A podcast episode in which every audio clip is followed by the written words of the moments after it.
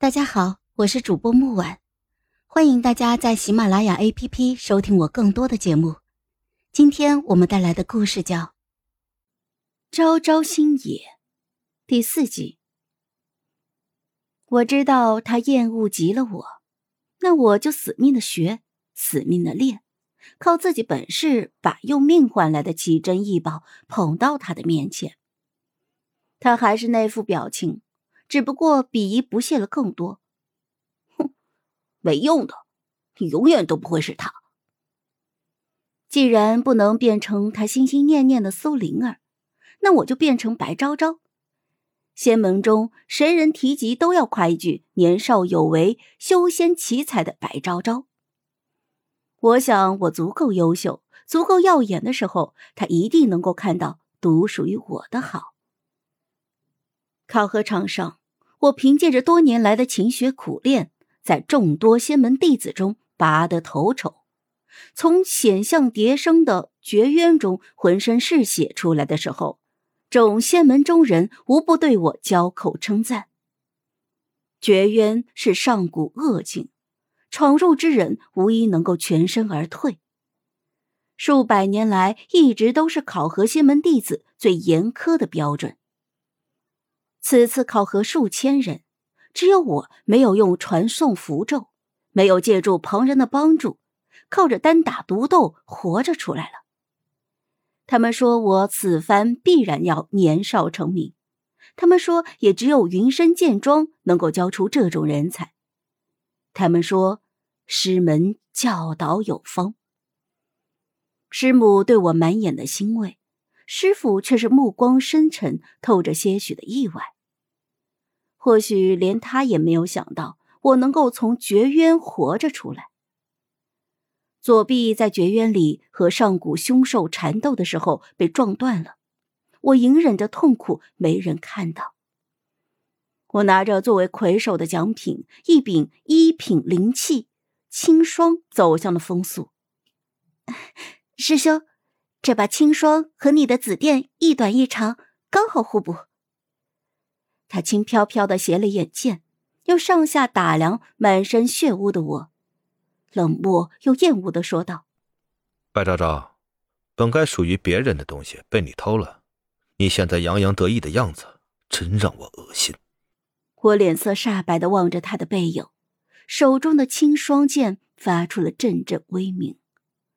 仿佛在嗤笑我的痴心妄想和滑稽可笑。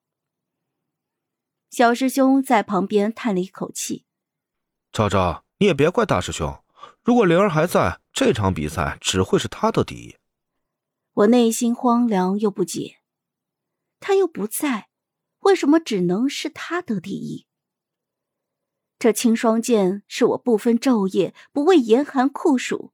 苦练八年，成就这一身本领。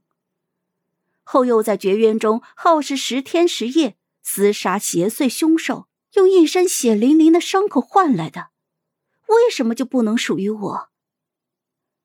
小师兄眼底渐渐生出了不耐烦。如果不是你长得像灵儿，师傅会带你来。同样的，师傅也不会亲传于你，你又怎么会有机会得到这份荣耀？他说的好像有道理。可是又有哪里不对？一时之间，我竟也不知道如何反驳。当众被仙门翘楚的风素甩脸色，没过几日，一些话便在仙门中传开了。他们说我虽然厉害，但若不是素华真人手把手的教，怎会有如今的造诣？喂，如今的白昭昭，修为功法在同辈中绝无仅有，看吧。替身都能那么厉害，原主回来的话，素华真人必然教的更认真，一定更厉害。哎，可惜了。是啊，投胎也是门学问呢，投不了一个好娘胎，生了一张好脸也是福气。从猎场回来，一路上师兄们恭贺我，擦肩而过之后，他们原本笑容灿烂的脸立时收紧，神色淡漠。眼尾含着若有似无的艳羡和嘲讽。我知道，他们不是真心替我开心，只是不得不替我开心。自打进入云深剑庄，我第一次很认真的思考一件事情。这么久了，这里的人并未真正的接纳我，却一直在逼着自己接纳我，也在想尽一切办法让我相信他们是真的在接纳我。这是一个很矛盾的问题。八年了，我一直都知道，只是选择视而不见。否则，我要怎么面对他们？质问他们为什么不能够真心诚意的对我好吗？还是在享受着他们对我好的好时，当着他们的面去谴责他们的真心呢？即便这份真心并不真心，即便这份真心不是我求得来的，但是已经给我了，那我就要摆出一个得到馈赠之后该有的态度。我对他们笑，对他们好，让他们觉得自己的真心得到了好的反馈，让他们在师傅的面前得到褒奖。他们给我的同时，我也尽力回馈他们想要的。师傅命人将上好的灵药送来，便没有再多加问过了。皎月朗朗，星光黯然。我抱膝坐在清雅轩的石阶上，青霜剑静静的被放在身旁的地上。月光如银洒落，剑影萧条，显得孤零零的。好了，本集故事就到这儿，我们下集见，记得订阅和点赞哦。